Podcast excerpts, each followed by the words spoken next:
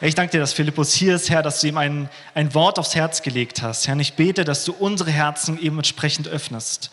Herr, dass der Heilige Geist heute, du Heiliger Geist, zu uns sprechen kannst und wir, und wir von dir hören, uns von dir verändern lassen, ähm, dir einfach zulassen, dass du uns nah sein kannst durch dein Wort. Amen. Ich hoffe, euch geht's gut, liebe Gemeinde. Ich bin sehr, sehr froh, heute hier stehen zu dürfen und über ein Thema zu predigen, wo ich glaube, dass es eine der Sachen ist, was einer der größten Geschenke ist, was uns Jesus Christus mitgegeben hat. Warum ist es eine der größten Geschenke, das uns Jesus mitgegeben hat? Weil es auf das größte Geschenk hinweist. Ihr seht es ja schon hier. Wir feiern heute Abendmahl. Und genau darüber möchte ich heute predigen. Ich möchte heute über das Abendmahl predigen. Okay, das Bild ist jetzt nicht so gut getroffen, ja, ein bisschen verpixelt, aber ihr kennt bestimmt diese ganzen Bilder von ähm, da, wo Jesus mit den Aposteln zusammensitzt und zusammen das Abendmahl feiert. Und ich möchte uns heute in die Textstelle in Lukas 22, 1 bis 7 mit reinnehmen. Es kam nun der Tag der ungesäuerten Brote, an dem man das Passalam opfern musste. Und er sandte Petrus und Johannes und sprach, Geht hin und bereitet uns das Passalam, damit wir es essen. Sie aber fragten ihn, wo willst du, dass wir es bereiten? Er sprach zu ihnen, siehe, wenn ihr hineinkommt in die Stadt, wird euch ein Mensch begegnen, der trägt einen Wasserkrug. Folgt ihm in das Haus, in das er hineingeht, und sagt zu dem Hausherrn, der Meister lässt dir sagen, wo ist die Herberge, in der ich das Passalam essen kann mit meinen Jüngern?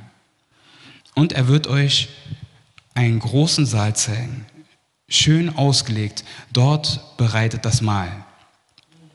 Sie gingen hin und fanden es, wie er es ihnen gesagt hatte, und bereiteten das Passalam. Und als die Stunde kam, setzte er sich nieder und die Apostel mit ihm. Und er sprach zu ihnen, mich hat herzlich verlangt, dies Passalam mit euch zu essen, ehe ich leide. Denn ich sage euch, dass ich es nicht mehr essen werde, bis es erfüllt wird im Reich Gottes. Und er nahm den Kelch, dankte und sprach, nehmt ihn und teilt ihn unter euch. Denn ich sage euch, ich werde von nun an nicht trinken von dem Gewächs des Weinstocks, bis das Reich Gottes kommt. Und er nahm das Brot, dankte und brach's und gab's ihnen und sprach, das ist mein Leib, der für euch gegeben wird. Das tut zu meinem Gedächtnis.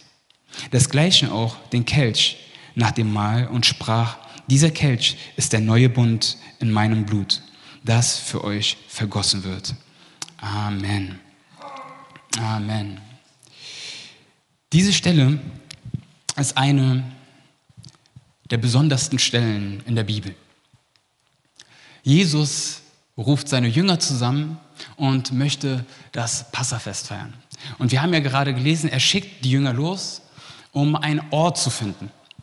Um einen Ort zu finden, weil zu der Zeit war es mittlerweile so, dass Jesus überall gesucht worden war und sich schon mittlerweile sehr, sehr unbeliebt gemacht hat. Also brauchten sie einen Ort, an dem sie sicher sind und es sicher feiern konnten. Jesus war es ganz wichtig, dass sie zusammenkommen, um dieses Fest zu feiern.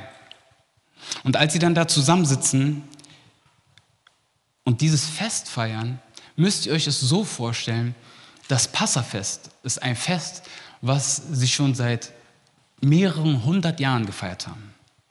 Ja, es war nichts Neues für sie, das Passafest zu feiern. Und doch passiert dann an diesem Abend was ganz Besonderes. Jesus definiert dieses Passafest ganz neu.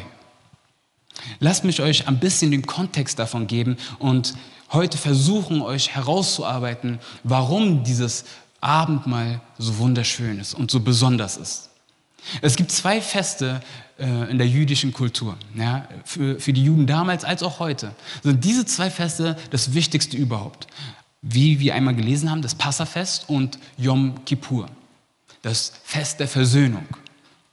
Und ich möchte uns mal in diesen Festen mit hineinnehmen. Diese beiden Feste liegen sechs Monate voneinander entfernt. Und ihr müsst euch vorstellen, bei dem Passafest geht es darum, um eine der größten identitätsstiftenden Geschichten der Nation Israel. Am Passafest gedenken sie einer großen Tat Gottes. Wie die eine oder andere Person von euch weiß, war Israel in Ägypten gefangen. Sie lebten am Anfang dort friedlich, aber über die Zeit wurden sie versklavt, weil sie immer mehr und mehr geworden sind. Und der Pharao hatte sich Sorgen gemacht und hatte sie nun als, ja, als Sklaven genutzt und sie arbeiten lassen. Und sie waren auf einmal unterdrückt.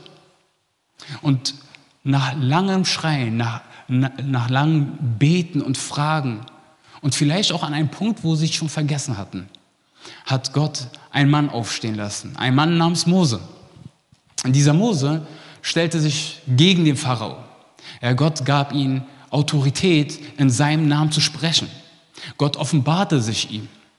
Und Mose ging und er wurde noch nicht mal angenommen von dem Volk Israel. Und trotzdem setzte er sich ein dafür, dass sie frei werden. Und dann kamen neun Plagen. Neun Plagen, die dem Pharao zeigen sollten, lass mein Volk ziehen. Lass mein Volk gehen. Und doch war das Herz des Pharaos so verhärtet, dass er immer wieder Nein sagte und das Volk da behalten wollte. Und dann kam die große und die gefährlichste und die schlimmste aller Plagen, und zwar die zehnte. Bei der zehnten Plage war es so, dass Gott dem Volk etwas offenbarte, dass er sie vorbereitete auf diese Plage. Er sagte zu dem Volk, ey, geht alle in eure Häuser und bestreicht die Balken eures Hauses mit Blut. Geht dann ins Haus hinein, isst das Tier, was ihr geopfert habt, trinkt vom Wein und zieht euch so an, dass ihr ready seid zu gehen. Es muss komisch gewesen sein für das Volk Israel. Eine komische Eigenschaft. Warum sollen wir das tun? Und warum sollen wir uns anziehen und, und gehfertig sein? Und Gott sprach, ich werde den Todesengel senden und er wird alle Erstgeborenen töten. Aber dieser Todesengel, wenn er an eure Tür vorbeigeht und das Blut an dem Balken seht, dann wird er vorübergehen. Er wird nicht in euer Haus eintreten und es wird kein Tod in euer Haus kommen. So wie es Gott gesagt hat, ist es dann auch passiert. Es kam dieser Abend und das Geschrei war groß in Ägypten und auch das Geschrei des Pharaos. Und an diesem Moment erkannte der Pharao, ich bin vielleicht der mächtigste Herrscher dieser Welt, aber diesen Gott kann ich nichts anhaben. Dieser Gott ist größer und er sagte zu Mose, nimm dieses Volk und lass sie ziehen. Und das Volk, das sich angezogen hatte und schon ready war zu gehen, alle Vorbereitungen getroffen hatte, zog dann aus aus Ägypten. Es war aber nicht einfach.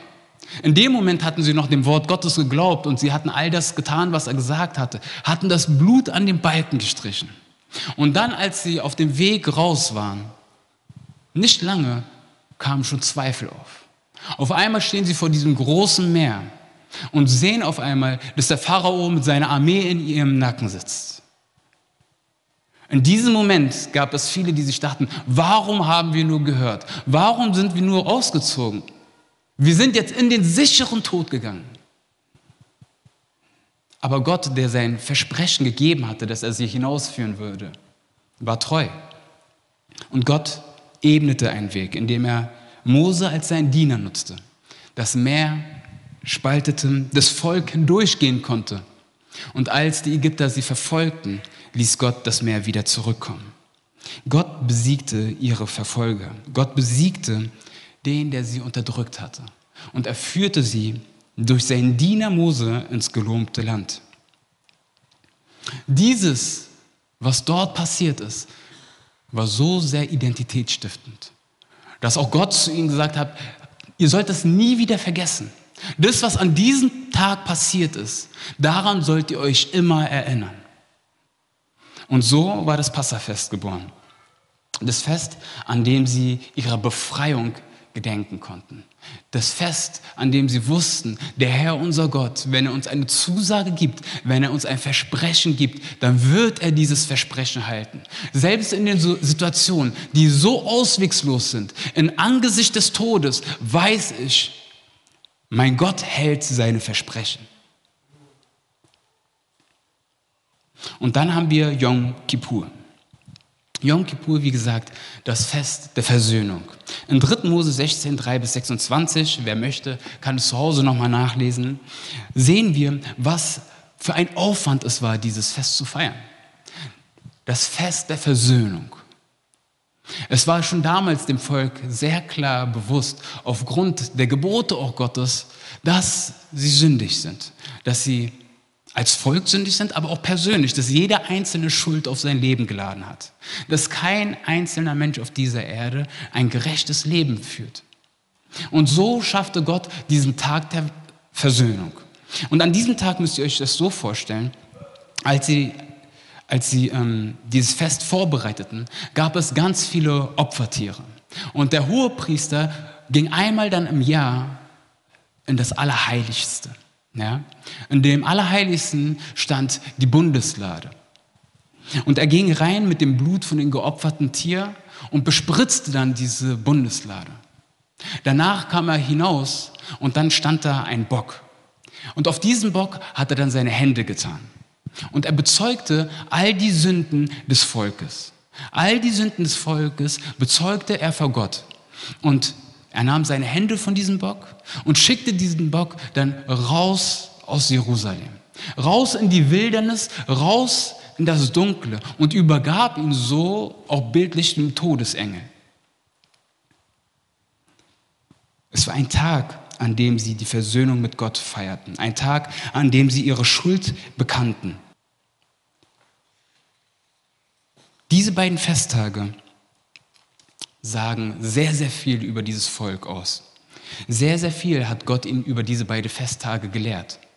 Aber eine interessante Sache, die wir auch in Gottes Wort lesen, ist, ähm, im Hebräer 10, 4 bis 6 könnt ihr das lesen, ist, dass das Blut von Tieren nicht die Sünden von Menschen reinwaschen kann, nicht wegwaschen kann. Also war auch dieses Fest nur ein bildliches Fest, es war ein symbolisches Fest. Es sollte auf etwas hinzeichnen auf etwas hin verweisen, was in der Zukunft noch kommen sollte. Und nun sind wir jetzt zurück zum Abendmahl. Jesus und seine Jünger. Was an diesem Abend und in den Stunden danach passieren sollte, ist, dass diese beiden Feste, der Tag der Versöhnung und das Passafest, nicht ein halbes Jahr auseinanderliegen, sondern dass diese Feste innerhalb von wenigen Stunden in ihre Erfüllung kommen sollten. Jesus spricht mit ihnen. Und während er dieses Fest macht, und so war es auch in der Tradition üblich, ist es so, dass der Vater dann, wenn er alles, all die Vorgänge des Passafestes vorbereitet und tut, dass die Kinder Fragen stellen können. Und die Kinder immer wieder fragen, Papa, warum machst du dies? Papa, warum machst du jenes? Und währenddessen erklärt der Vater der ganzen Familie die ganzen Geschichte, warum sie etwas tun. Und genauso müsst ihr es euch auch vorstellen. Jesus erzählt von den Geschichten und dann passiert auf einmal etwas Neues. Und er sagt ihnen, das ist mein Blut. Das ist das Zeichen meines neuen Bundes. Und nimmt von diesem Brot und er segnet es und sagt, ey, das ist mein, mein Leib, der für euch hingegeben wird. Es musste für die Jünger einfach bizarr gewesen sein. Was meint Jesus dort? Was sagt er da? Jesus vereinte diese beiden Festtage in diesem Moment. Wisst ihr, wenn wir diese zwei Festtage vor Augen haben, wird uns dann auch wieder bewusst, warum das geschehen musste, was Jesus dann getan hat, als er ans Kreuz gegangen ist. Es war kein Zufall, dass Jesus vor den Kreuzen von Jerusalem geopfert worden ist vor der, vor der Stadtmauer Jerusalems. Denn genau so wurde dieser Bock, oder so wie wir ihn auch nennen, Sündenbock, vor die Stadt hinausgeschickt und dem Tod übergeben. Es war auch kein Zufall, dass Jesus Christus an einem Kreuz, an zwei Balken sein Blut vergossen hat. Denn auch diese Balken waren symbolisch für die Balken, an denen das Volk Israel das Blut schmierte, damit der Todesengel an ihnen vorüberging. Und ja, auch Mose ist ein Bild für das, was Jesus Christus war. So wie Mose der Diener Gottes war, um das Volk hinauszuführen und ins gelobte Land zu führen, Auch so ist Jesus Christus gekommen, um für dich und für mich ein Erlöser und Befreier zu sein, um uns aus unserer Dunkelheit, aus unserer Hoffnungslosigkeit und aus all der Rebellion, die wir gegen Gott haben, uns hinauszuführen in das gelobte Land, in ein ewiges Leben mit ihm.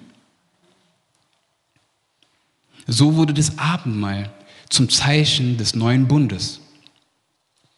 Und so erfüllte sich alles, was geschrieben war in dem Wort Gottes. Und es wird bei jedem Menschen, es gibt ja diesen Spruch, es gibt eine Sache, die sicher ist. Und das ist der Tod. Eine Sache, die 100% passiert in allem Leben, ist der Tod.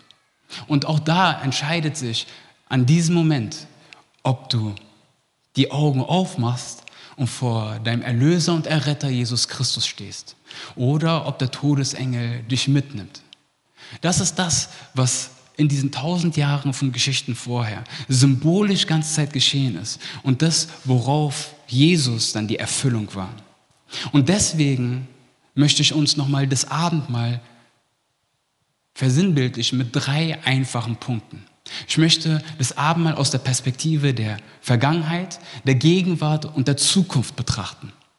Damit es einfach ist, für uns nochmal darüber nachzudenken, was wir tun, wenn wir an diesem Abendmahl teilhaben, wenn wir an diesen Tisch kommen, wenn wir Gott begegnen in diesem Moment. Wenn ihr an das Abendmahl denkt aus dieser Vergangenheitsperspektive, dann denkt genau an die Geschichten, die ich gerade erzählt habe. Aber habt vor allem den Höhepunkt vor Augen, was Jesus Christus am Kreuz für dich persönlich getan hat. Es kann nur allzu schnell geschehen, dass die Geschichte vom Kreuz auch nur eine Geschichte bleibt für uns. Es kann allzu schnell geschehen, dass wenn wir so eine Praktiken oder Rituale durchführen, dass es etwas wird, wo wir einfach da durchsitzen, unsere Gedanken leer sind und wir warten, bis wir dran sind. Aber nein, ich möchte, dass wir uns nochmal neu besinnen und es persönlich zu unserer Geschichte machen. Eine Sache, die mich verwundert hatte, war, als ich einmal einem Prediger zugehört hatte. Und er predigte über das Abendmahl und kam zu dem Punkt, als Judas Jesus Christus verraten hat. Und er hat es richtig ausgeschmückt vor Augen gemalt und ich konnte meinen Zorn richtig spüren. Ich dachte mir, wie? Drei Jahre mit Jesus? All die Wunder, all die Zeichen, dieses Privileg. Und dann verrätst du den Heiland dieser Welt. Wie kannst du nur? Ich war komplett geschockt. Es hat mich richtig getroffen. Und dann sagte auf einmal der Prediger, aber wisst ihr, auch wir sind Judas in dieser Geschichte. Auch wir haben unseren Herrn und Erlöser verkauft und verraten. Auch wir haben gegen ihn gesündigt. Auch wir sind diejenigen, die Jesus Christus, selbst wenn wir, nachdem wir Kinder Gottes geworden sind, es gibt Momente, an denen wir ihn verkaufen, in denen wir uns gegen ihn entscheiden und unseren eigenen Weg gehen, in dem wir sündigen. Judas ist nicht ein Bild für irgendjemanden, der entfernt weit weg ist. Judas sind wir in dieser Geschichte. Das Schöne ist, dass wir nicht dabei stehen bleiben müssen. Das Schöne ist, dass wir erkennen dürfen an diesem Abendmahl, welche Gnade uns zuteil geworden ist. Denn Judas wurde keine Gnade zuteil. Zu Judas hat Jesus Christus gesagt, es wäre besser, wenn er nicht geboren wäre. Aber die, die wir hier sitzen und die Möglichkeit hatten, die gute Botschaft zu hören, diejenigen von uns, an denen sich die Gnade Gottes erwiesen hat und wir erkennen durften, wer Jesus Christus ist. Zu uns sagt er, wir werden uns wiedersehen. Zu uns sagt er, ich habe dir meinen Geist gegeben. Du bist mein Kind. Und selbst wenn wir unsere Judas-Momente haben, ruft uns unser Herr und unser Löser, unser König an diesen Tisch und sagt, komm in meine Arme. Erneuer diesen Bund mit mir. Gedenke ihm, gedenke dem, was ich getan habe und was ich dir versprochen habe. Trink und iss und empfange die Vergebung, die ich am Kreuz für dich erkauft habe. Jesus Christus hat uns gerettet und er rettet uns noch immer. Das ist der Blick aus der Vergangenheitsperspektive. Das, was dort passiert ist, ist ein Bild deiner und meiner Errettung. Und wir brauchen diesen Anker. Denn in den Höhen und Tiefen des Lebens gibt es allzu oft Situationen, in denen wir unsicher sein können, in denen wir voll Sorge sind. Und da brauchst du etwas außerhalb deiner Erfahrungswerte, außerhalb deiner Gemütswerte, außerhalb von dir und außerhalb von dem, was alle anderen dir sagen können. Verstehe mich nicht falsch. Der Zuspruch von deinen Brüdern und Schwestern kann Unglaubliches bewirken. Dein Zuspruch an einen Bruder und eine Schwester kann Unglaubliches bewirken. Aber in manchen Situationen ist es wichtig, dass du weißt, welcher Anker hält mich in der Vergangenheit. Was ist es, wenn alles zerfällt, woran ich festhalte? Und es ist dieses Kreuz, diese zwei Balken, die voll Blut waren. Sie sind für dich voll Blut geworden. Und du darfst wissen, dass an dir der Todesengel vorbeigeht und du ewig leben wirst. Ich möchte zur Gegenwart kommen. Was wir hier tun, ist ein physischer Akt. Wir nehmen dieses Brot und dieses Wein zu uns. Und zwei Sachen möchte ich hier betonen aus der Sicht der Gegenwart. Zum einen sehen wir, dass das Abendmahl ein, ein Mahl ist, was in der Gemeinschaft gefeiert wird. Ähm, auch der Apostel Paulus redet davon im 1. Korinther 10 und erwähnt über fünfmal, dass es ein, etwas ist, was wir im Beisammensein unserer Geschwister und unserer Brüder machen. Im Beisammensein, sprich in der Kirche, in der Gemeinde. Es ist ein Geschenk, das Gott uns gemacht hat und die Bibel malt uns immer wieder vor Augen, dass Jesus Christus das, was er am Kreuz getan hat, für seine Braut getan hat. Und diese Braut ist eben seine Kirche. Denn selbst das Wort Kirche, das aus dem Griechischen kommt, Kyriake bedeutet die, die dem Herrn gehören. Wenn wir die, das andere Wort in der Bibel betrachten, Ekklesia, es bedeutet die, die Gott herausgerufen hat für sich. Es ist ein Geschenk, dass wir in der Gemeinschaft sein dürfen. Und man könnte sagen, dass diese erste Abendsmahlfeier der Beginn der Kirche war. Ja, oft nimmt man nimmt man Pfingsten. Aber ich würde dafür argumentieren, dass auch diese Situation, dieses Abendmahl, sozusagen die erste kirchliche Veranstaltung war. Also wenn du an die Gegenwart denkst und das Abendmahl, denke daran, du bist nicht alleine unterwegs. Du bist mit deinen Brüdern und Schwestern im Glauben unterwegs. Gott hat dich in eine Familie gesetzt. Deswegen brauchst du dein Leben nicht alleine, im Alleinesein kämpfen, Du brauchst dich alleine durchzuboxen, sondern komm in das Haus Gottes. Feier mit deinen Brüdern und deinen Schwestern und habe Anteil mit deinen Geschwistern an dem, was der Herr für dich getan hat. Aber der zweite Punkt ist ein persönlicher Punkt. Denn das, was wir tun, ist ja nicht nur ein physischer Akt, sondern es ist auch ein zutiefst spiritueller Akt. Was meine ich damit? Wenn wir zu diesem Abendmahl kommen, wenn wir vom Wein trinken und vom Brot essen. Es ist nicht nur etwas, wo es ein reines Gedächtnis in dem Sinne ist. Ja, wir gedenken dem, was Jesus Christus getan hat. Aber wir empfangen auch in diesem Moment. Wie empfangen wir? Durch die Präsenz von Jesus Christus. Dass Jesus Christus uns dient in diesem Moment. Dass wir uns nochmal vor Augen führen. Dass wir, abgesehen von der Vergebung, die sowieso das größte Geschenk überhaupt ist, auch allen himmlischen Segen empfangen dürfen. Es ist so, dass uns das Wort Gottes sagt, dass wir Anteil haben dürfen an der Freude in Jesus Christus, dass wir Anteil haben dürfen an einem Frieden, der jeden Verstand übersteigt, dass wir Freiheit empfangen dürfen, dass wir Heilung empfangen dürfen, dass wir Mut empfangen dürfen, dass wir eine Hoffnung empfangen dürfen auf das, was noch kommt. Denn Jesus Christus begegnet uns hier nicht nur als Herr und Erlöser, sondern auch als unser Hohepriester selbst. Er kennt all das, was dein Herz bewegt. Er weiß, was in deinen Gedanken los ist. Und deswegen darfst du, wenn du hierher kommst, in einem Glauben herkommen, dass Jesus Christus dir hier begegnet, dass Jesus Christus dir dienen möchte. Deswegen komme mit einem vollen Herzen. Komme ohne Angst, komme ohne Furcht. Komme als Kind in Demut und glaube, dass Jesus Christus dir dienen will. Glaube, dass Jesus Freude daran hat, dich zu beschenken in dem, was du brauchst. Wisst ihr, manchmal denkt man, auch wenn wir an das an Vergebung denken, manchmal an viel zu große Sachen. Manchmal denkt man sich, oh, ich habe ja niemanden ermordet, ich habe nichts Großes gemacht, also eigentlich ist ja alles in Ordnung bei mir. Aber ich möchte uns nochmal dafür sensibilisieren, dass solange wir hier unterwegs sind auf Erden, gibt es kein Ende, um Jesus Christus ähnlicher zu werden. Solange du hier unterwegs bist, gibt es immer noch etwas, woran der Herr bei dir arbeiten möchte. Ich möchte eine kleine Anekdote erzählen, wo, wo Gott mich in dieser Woche schon darauf hingewiesen hat und wo ich was lernen durfte. Der ein oder andere weiß ja, dass ich jetzt mit meiner Wohnung so einiger Zeit schon zu tun hatte mit meinen Handwerkern. Ja? Es hat sich immer wieder alles verschoben und immer wieder alles hinausgezögert. Und irgendwann, wirklich, da war ich so wütend, da dachte ich mir so, also ich war wirklich extremst, extremst gestresst. Ja?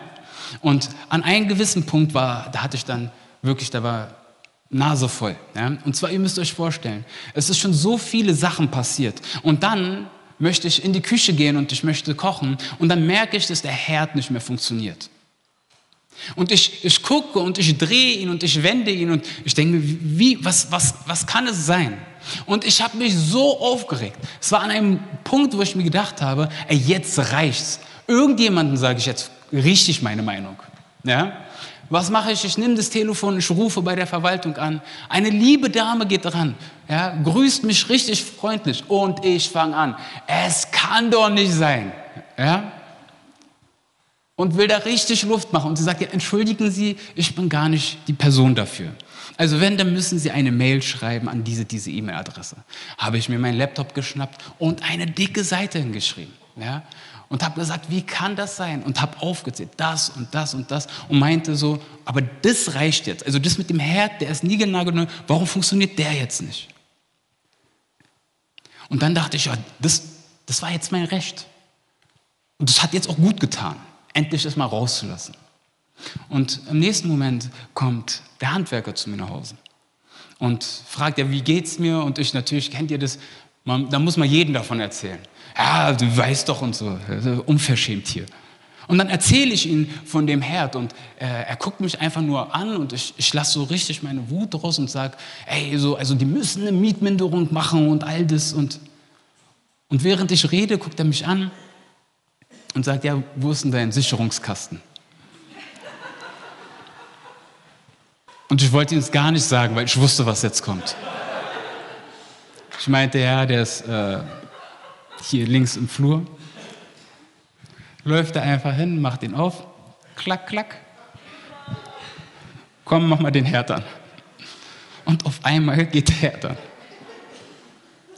Ihr wisst nicht, wie sehr ich mich geschämt habe in diesem Moment. Diese tiefe Scham in meinem Herzen. Wisst ihr, ich hätte anfangen können zu sagen, ja, es ist schon so viel passiert, es ist selbstverständlich, dass ich so ausgerastet bin. Aber nein, es war nicht richtig. Und ich habe so viele Dinge in mich hineingefressen, dass ich irgendwann gar nicht vor Augen hatte, wie krass es ist, dass Gott mir diese Wohnung geschenkt hatte. Wie unglaublich das war, ohne dass ich lange suchen musste. Diese Tür, diese Wohnung wurde mir wirklich auf einem silbernen Tablett gegeben. Und ich war nicht mehr dankbar, sondern ich war voller Zorn. Und ich war so gefüllt mit Zorn, dass ich an einen Punkt gekommen bin, wo etwas passiert ist, was keine große Sache war, was nicht mal ein Problem war. Aber weil ich blind voll Zorn war, habe ich es andere Leute einfach ausgeteilt. Und dort, in, genau in diesem Moment, habe ich gemerkt, hey, du musst Buße tun. Jetzt ist es witzig, ja, aber ich wusste in diesem Moment, ey, Herr, vergib mir. Und ich war so betroffen, dass ich den Handwerker direkt zugelabert habe. Ich meinte, oh, was man daraus lernt. Guck, was ich getan habe. Und, so. und er war so, beruhig dich mal, alles okay? Was ist los mit dir? Aber ich war wirklich, ich war in diesem Moment so berührt, dass ich ihm das wirklich so alles erzählen Ich musste, mein Gott, wie konnte ich nur? Wie konnte ich nur so reagieren? Wie, ich schäme mich, wie peinlich ist das? Und wisst ihr, an diesen Momenten sagst du dann, Herr, ich will nicht mehr so sein. Herr, nimm das von mir, vergib mir, dass ich so gewesen bin. Ich werde nicht mehr so sein. Der Handwerker ging dann an mein, also war dann so gut wie fertig und wollte dann nur noch die Jalousien ranmachen. Hat dann die Bohrmaschine genommen und dann rein ins Fenster. Mein ganzes Fenster zerbrochen. Ein dickes Loch im Fenster. Das war wirklich das Letzte, was er machen wollte, die Jalousien. Und dann ein dickes Fenster, also Loch im Fenster. Wisst ihr, und in diesem Moment dann aber kam direkt in meinen Kopf, ey, ich habe vor, vor 30 Minuten noch gesagt, Herr, ich reg mich nicht mehr auf. Ich will nicht mehr so sein. Und ich konnte eine Entscheidung treffen, ob ich mich jetzt aufrege oder nicht. Es war einfach eine Sache der Entscheidung und ich musste einfach nur grinsen. Ich musste einfach nur lächeln, weil ich wusste, es hat mich so müde gemacht, wütend zu sein. Und es hat mich keinen Meter weitergebracht. Und auch das war die Gnade Gottes, dass ich das erkennen durfte. Und ich meinte, am Ende habe ich ihnen einfach nur gesagt, ey, passiert, was soll man jetzt machen? Ist natürlich nicht, ich freue mich nicht darüber, aber was soll's? Ist nun so gekommen. Und wisst ihr, warum erzähle ich diese Geschichte? Um uns zu zeigen, wie manchmal in unserem Herzen doch noch welche, irgendwelche Dinge sind, die wir vor dem Herrn bringen müssen. Gewisse Charaktereigenschaften, die vielleicht nicht jeden Tag sichtbar sind, aber in gewissen Situationen weißt du, dass du auf eine Art und Weise reagierst, wie Jesus Christus es nicht getan hätte. Auch für diese Dinge brauchen wir Vergebung. Auch für diese Dinge ist das Kreuz. Es sind nicht nur die großen Sachen. Denn Gott hat vieles mit uns vor. Er will uns dem Bild seines Sohnes ähnlicher machen. Deswegen lasst uns demütig sein. Und wenn wir zu diesem Tisch kommen, das Abendmahl nehmen, bewusst um Vergebung unserer Schuld beten. Ja, der Blick auf die Zukunft, den habe ich schon vorhin erwähnt. Es ist die Perspektive, die Jesus Christus uns schenkt. Dieses Abendmahl ist nicht nur eine Sache, die auf die Vergangenheit zeigt, was Jesus Christus getan hat, uns nicht nur erinnert an den gegenwärtigen Moment, dass der Herr uns jetzt dient und anwesend ist und dir begegnen möchte. Nein, das Abendmahl ist ein Versprechen auf die Zukunft hin. Dass wir unser Leben hier nicht leben für diese Zeit. Dass wir diesen Marathon nicht nur rennen, um ihn gerannt zu sein, sondern dass wir jemanden in die Arme entgegenrennen. Dass kein einzelner Tag vergebens ist. Kein einziges Hoch ist vergebens, kein einziges Tief ist vergebens. All diese Dinge, die wir durchleben, machen wir in dem Bewusstsein, dass der Herr, unser Gott, mit offenen Armen auf uns wartet. Dass er Freude daran hat, uns im Hier und Jetzt zu sehen. Aber sagt, schau nach vorne. Schau nach vorne und erinnere dich daran, wohin du gehst, wer du bist, zu wem ich dich gemacht habe. Deswegen nimm diese drei Perspektiven in dieser Zeit, wo wir jetzt das Abendmahl feiern wollen. Haltet es euch vor Augen und habt Freude an dem Mahl des Herrn. Amen.